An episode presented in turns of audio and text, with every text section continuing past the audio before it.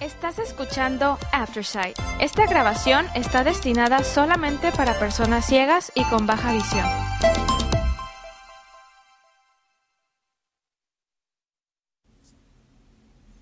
Gracias por acompañarnos el día de hoy lunes 19 de febrero de 2024 a la lectura de ARP en español. Mi nombre es Diana Navarrete. Estos son los principales artículos que leeremos hoy. Tengo diabetes. ¿Incluyo las frutas en mi dieta o no? Escrito por el doctor Mauricio González. Nueve estados que no cobran impuestos sobre los medicamentos de venta libre. Escrito por Donna Fuscaldo. Exclusivo de ARP. Los candidatos republicanos a la presidencia prometen proteger el seguro social. Escrito por Dena Bunis. Y continuaremos con algunos artículos diversos. Tengo diabetes. ¿Incluyo las frutas en mi dieta o no? Cinco mitos sobre el consumo de frutas en personas diabéticas. Alrededor del 50% de los hispanos o latinos adultos en Estados Unidos recibirá un diagnóstico de diabetes tipo 2 en algún momento de su vida. Sin embargo, tú podrías evitar ser parte de esas estadísticas. Recuerda que una nutrición saludable es uno de los mejores escudos contra las enfermedades crónicas que tenemos y las frutas son parte fundamental de una dieta saludable. A continuación, desmentimos los principales mitos de la ingesta de frutas. Mito. Los diabéticos deben eliminar las frutas. Falso.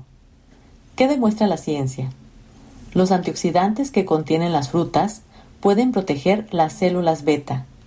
Estas células se encuentran en el páncreas y son las encargadas de producir la insulina, que a su vez es la hormona que controla el nivel de glucosa en la sangre.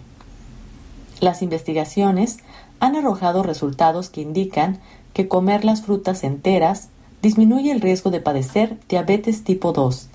Asimismo, aquellos que consumen más frutas presentan un riesgo más bajo de padecer la enfermedad. Mito.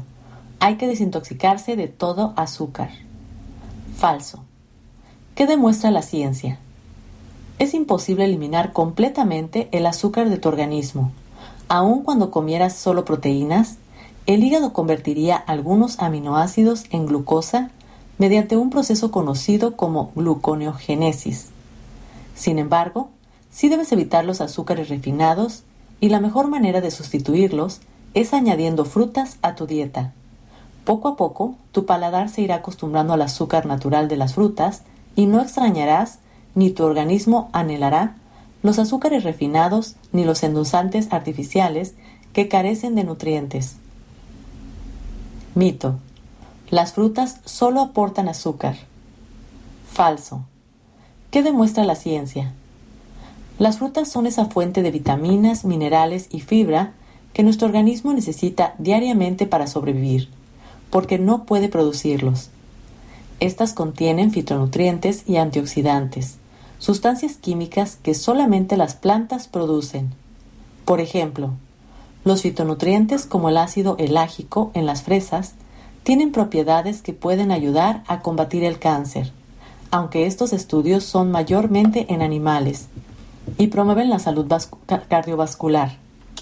No olvidemos que las frutas además contienen fibra lo cual reduce la rápida absorción de glucosa. Mito. Las frutas engordan. Falso. ¿Qué demuestra la ciencia? Los estudios indican que las mujeres que comen más frutas tienen tasas más bajas de obesidad y están directamente relacionadas a la diabetes. Si continúas satisfaciendo tu gusto por lo dulce con alimentos que contienen azúcares refinados, no solo te estás perdiendo de saborear una deliciosa fruta madura y de no obtener los nutrientes que necesitas, sino que con el tiempo el déficit de nutrientes te puede llevar a comer en exceso y esto a su vez provocar la obesidad y los problemas que ésta trae consigo. Mito. Las frutas elevan tu índice glucémico. Falso. ¿Qué demuestra la ciencia? La mayoría de las frutas tienen un índice glucémico, por sus siglas IG bajo de 0,55, en una escala que llega hasta el 100. El índice glucémico se refiere a la rapidez con que el alimento eleva el nivel de azúcar en la sangre. Así que al tener un IG bajo, las frutas ayudan con el control del nivel de azúcar en la sangre. Sin embargo, ten presente que hay frutas como la piña y la sandía que tienen un índice glucémico alto, 60 y 80 respectivamente. Te recomiendo optar por aquellas como las bayas. Por todo lo antes expuesto, te digo que no hay excusas para no añadir frutas a tu dieta. Y si me dijeras, doctor Mao, es que las frutas son muy caras, te recuerdo que puedes optar por sus versiones congeladas, que como se cosechan y se congelan en su punto más fresco, podrían retener mejor los nutrientes que las frescas que te venden varias semanas después de ser cosechadas. Si vas a optar por frutas enlatadas, siempre revisa que las etiquetas el contenido de azúcar y evita las que vienen en jarabes o contienen azúcar añadida. Selecciona las opciones que solo contienen agua o el propio jugo de la fruta. 10 frutas que, tienen un índice glucémico bajo de 0 a 55. Bayas, cerezas, ciruelas, fresas, kiwi, manzanas, melocotón, naranjas, peras y toronja. Nueve estados que no cobran impuestos sobre los medicamentos de venta libre. Averigua si vives en un estado que no graba los productos farmacéuticos desde la aspirina hasta el zinc. Excepto en Illinois, no pagarás impuestos estatales sobre las ventas de medicamentos recetados, pero no ocurre lo mismo con los medicamentos y remedios de venta libre. Solo unos cuantos estados y Washington, D.C. eximen a los consumidores del pago de impuestos sobre estos productos de los que dependen muchos adultos mayores para ayudar a mantener su salud y bienestar. En cambio, 41 estados cobran un impuesto sobre las ventas de medicamentos de venta libre. En cuanto a Illinois, tiene un impuesto del 1% sobre las ventas de los medicamentos recetados y los artículos sin receta médica que afirman tener valor medicinal como la aspirina y los remedios para la tos. El Estado graba el resto de las ventas en un 6.5%. 1. Florida. Además de eximir del pago de impuestos a los medicamentos recetados por un proveedor de atención médica con licencia, Florida tiene una larga lista de medicamentos de venta libre exentos del impuesto a las ventas. Entre ellos se incluyen la aspirina y otros analgésicos, las vendas, los antiácidos, las gotas para los ojos, los tratamientos para la congestión, los medicamentos para la piel, los somníferos y muchos más. 2. Maryland. Las ventas de medicamentos sin receta, suministros médicos y equipo médico no están sujetos a impuestos. La lista es larga e incluye todo, desde medicamentos de venta libre hasta antisépticos. 3. Minnesota. Minnesota no cobra impuestos sobre los medicamentos de venta libre, pero no recibirás una exención impositiva sobre los productos de aseo e higiene. 4. Nueva Jersey. Nueva Jersey exime del pago de impuestos a los medicamentos de venta libre recetados por un médico, así como a muchos sin receta. Al igual que en otros estados, esto abarca todo desde la aspirina hasta el zinc. 5. Nueva York. Todos los fármacos de venta libre, desde los antiácidos hasta los medicamentos para el resfriado y la gripe, están libres de impuestos en el estado de Nueva York. El impuesto se aplica a la mayoría de los cosméticos y artículos de tocador, pero algunos están exentos, incluidos los shampoos para la caspa y los protectores solares con un FPS de 2 o más. 6. Pensilvania. La mayoría de los medicamentos sin receta y algunos artículos de tocador están exentos de impuestos en Pensilvania. La lista incluye pasta dentrífica y cepillos de dientes, tratamientos para quemaduras solares y suministros de colostomía. 7. Texas. Cualquier fármaco o medicamento para el diagnóstico, la cura, la mitigación, el tratamiento o la prevención de una enfermedad, un trastorno, una lesión o dolor está exento del impuesto estatal sobre las ventas. Esto incluye los medicamentos de venta libre, si el paquete incluye una etiqueta de información médica de la Administración de Alimentos y Medicamentos o si lo ha recetado un médico. 8. Vermont no cobra impuesto estatal sobre los medicamentos sin receta, de diagnóstico o tratamiento para aliviar el sufrimiento humano o corregir las discapacidades físicas. 9. Virginia. Cualquier medicamento de venta libre que se compre para curar, mitigar, tratar o prevenir enfermedades en las personas está exento del impuesto sobre las ventas. 10. Washington, D.C. Los audífonos, el equipo médico y cualquier medicamento que incluya al menos un fármaco o tratamiento farmacológico como ingrediente activo están exentos del impuesto sobre las ventas. ¿Cómo ahorrar en los medicamentos de venta libre? Independientemente de si tu estado graba o no graba los medicamentos y los remedios de venta libre, estos pueden no ser asequibles para muchos hogares. La buena noticia es que hay varias maneras de ahorrar, incluidas estas cuatro. 1. Consigue una receta. Esto se aplica a las personas que viven en los 41 estados que cobran impuestos sobre los medicamentos de venta libre.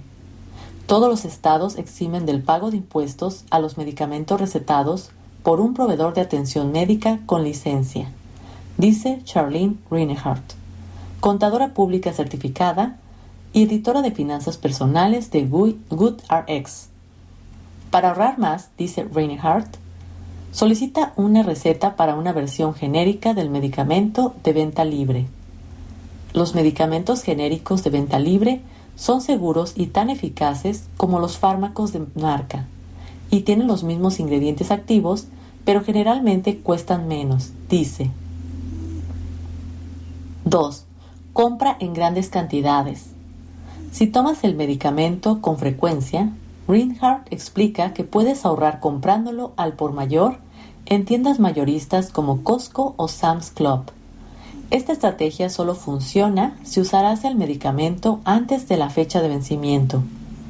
Cuanto más antiguos sean los medicamentos, más probabilidades tienen de perder eficacia. 3.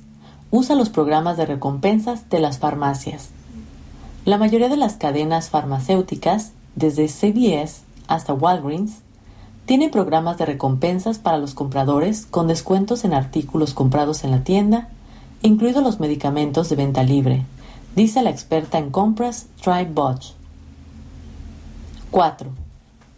Compara precios para ahorrar. Los precios de los medicamentos pueden variar según la ciudad, la tienda y si los compras en persona o en línea. Por ello, te conviene comprar precios, comparar precios para obtener el mayor ahorro posible. Tal vez descubras que el costo de los medicamentos sin receta es menor en los almacenes mayoristas como Sam's Club o en una cadena grande como Walgreens que en una farmacia más pequeña e independiente, explica Reinhardt. Esto se debe a que las tiendas más grandes pueden negociar los precios con los proveedores algo que tal vez no sea posible para las tiendas independientes y más pequeñas. Comprar en línea o en grandes cantidades también puede ser más rentable que comprar en persona, añade. Cualquier medicamento de venta libre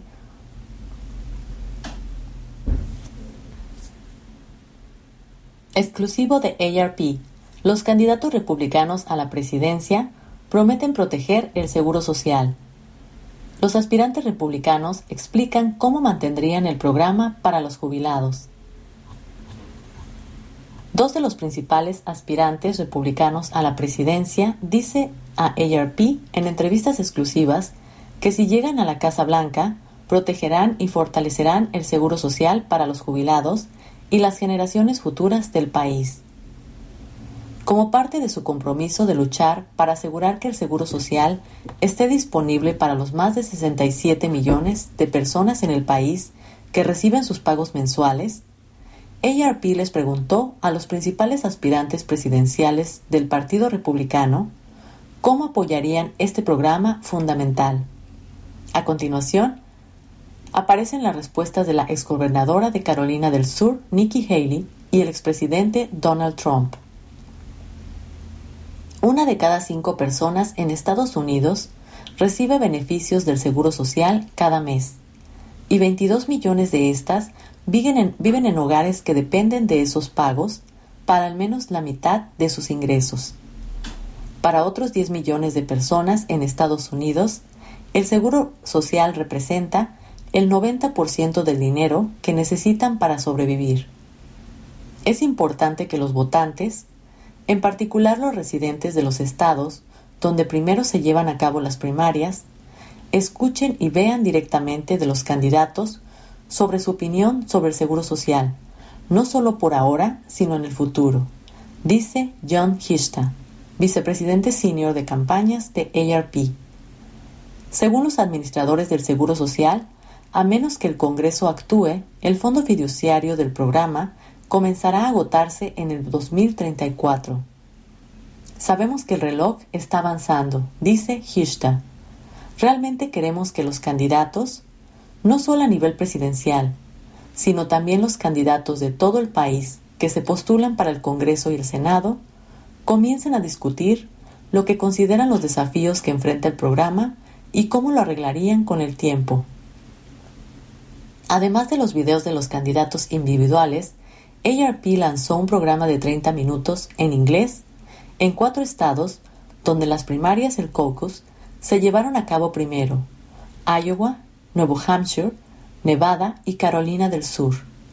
El video incluye a activistas de base y a votantes del Partido Republicano que describen, que describen por qué los líderes políticos necesitan apoyar firmemente el seguro social en los videos individuales, a cada candidato del Partido Republicano se le preguntó, los adultos mayores han trabajado arduamente toda su vida y han aportado al Seguro Social.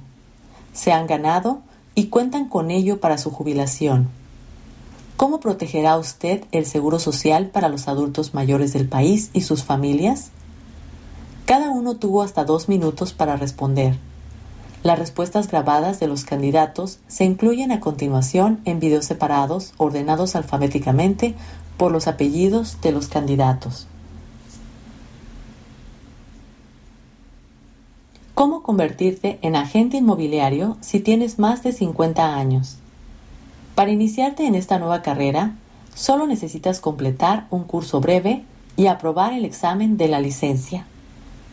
Encontrar opciones profesionales con horarios flexibles, el potencial de obtener buenas ganancias y la posibilidad de utilizar las habilidades y aptitudes que has ido puliendo a lo largo de los años puede ser difícil. Sin embargo, hay una opción que cumple con todos esos requisitos y más. Ser agente inmobiliario. La mayoría de los agentes inmobiliarios, cuya función es asistir a vendedores y compradores en las transacciones inmobiliarias, llegan a esa actividad como una segunda carrera, dice Brandy Snowden, directora de encuestas de investigación de miembros y consumidores de la Asociación Nacional de Agentes Inmobiliarios, por sus siglas NAR en inglés. De hecho, la mediana de edad de todos los agentes inmobiliarios que son miembros de la asociación es de 60 años, y solo el 6% dice que el mercado inmobiliario fue su primera carrera. Vemos que la experiencia de las personas que llegan a la actividad inmobiliaria desde otras industrias es muy diversa, dice Snowden. Y la reputación que tiene la carrera de ofrecer horarios y cargas de trabajo flexibles también la hace atractiva para quienes están comenzando a planear la jubilación. Además, la carrera inmobiliaria no requiere un título universitario, lo cual puede hacer que iniciarse en ella sea más fácil que iniciarse en algunas otras profesiones. Los requisitos para trabajar como agente inmobiliario varían según el estado, pero en general deberás completar 45 a 60 horas de estudio en un curso de bienes raíces y aprobar un examen de licencia. Según la Oficina de Estadísticas Laborales de Estados Unidos, los agentes inmobiliarios ganan un promedio de 52.030 dólares al año, 25 dólares y 2 centavos por hora. Si te interesa explorar una carrera como agente inmobiliario después de los 50 años, aquí te mostramos cómo comenzar. 1. Analiza tus habilidades y completa un curso previo a la licencia. A lo largo de tu experiencia laboral, has desarrollado diversas habilidades y aptitudes que de muchas de ellas pueden ser ventajosas en la actividad inmobiliaria, dice Nicole Beauchamp, corredora asociada de bienes raíces en Sotheby's International Realty, en la ciudad de Nueva York. Beauchamp llegó al área inmobiliaria proveniente de una carrera de finanzas y tecnología, con formación académica en economía, filosofía y estadística. Dice que sus conocimientos de finanzas y economía le ayudaron a comprender las tendencias del mercado inmobiliario y sus habilidades tecnológicas le ayudaron a comunicarse con los clientes y evaluar herramientas tecnológicas para integrarlas a su negocio. Según el informe 223 Profile of Home Buyers and Sellers de la Asociación Realtors, lo que más buscan los compradores en los agentes inmobiliarios es ayuda para comprar la casa apropiada, con un 50%, y ayuda para negociar el precio 12% y los términos de la venta 11%. Bishop dice que una sólida capacidad de comunicación y la habilidad de crear redes de contactos también son herramientas valiosas en el área inmobiliaria. Según el lugar donde vivas y donde estén ubicadas las propiedades que deseas vender o negociar, probablemente debas completar un curso para obtener la licencia correspondiente ya sea antes o después de completar el examen de bienes raíces.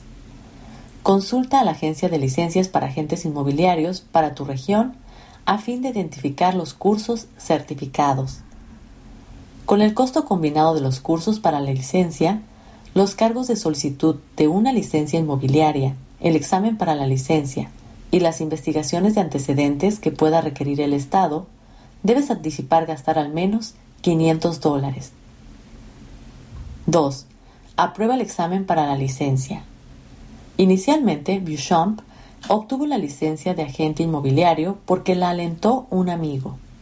Su amigo era un agente inmobiliario a quien Beauchamp le, le enviaba regularmente otros amigos que necesitaban sus servicios.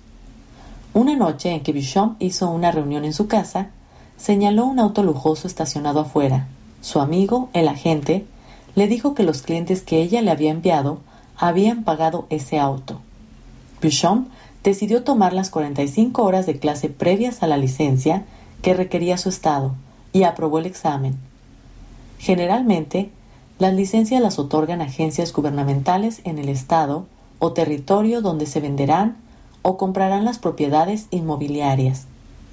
La Asociación de Estudios Jurídicos de Licencias Inmobiliarias publica una lista de esas entidades. 3. Conoce tus opciones. Cuando Vicky Barron, ahora, corredora de bienes raíces en Compans Real Estate en Nueva York, se mudó de California a Nueva York, también decidió iniciar una nueva carrera en el área inmobiliaria. Fue una decisión osada, considerando que se mudaba a un lugar donde no conocía a nadie. Siempre había tenido interés por el mercado inmobiliario y la arquitectura, y pensó que esa sería una forma de conocer la ciudad con las botas sobre el terreno. En la entrevista dije, entiendo de negocios y resolución de problemas, y entiendo a las personas, y encontraré alguna solución creativa, recuerda. La compañía asumió un riesgo al aceptarla, y ella cree que su experiencia ayudó. De verdad pienso que cuando tienes un poco más de experiencia, inmadurez, inmadurez, y haces esta transición y abres un nuevo capítulo en tu vida, realmente se presenta una oportunidad. Gracias por acompañarnos en esta edición de ARP en español. Mi nombre es Diana Navarrete. Si disfrutaste de este programa, por favor regístrate para obtener nuestros servicios gratuitos en www.aftersight.org o llamando al 303-786-7777.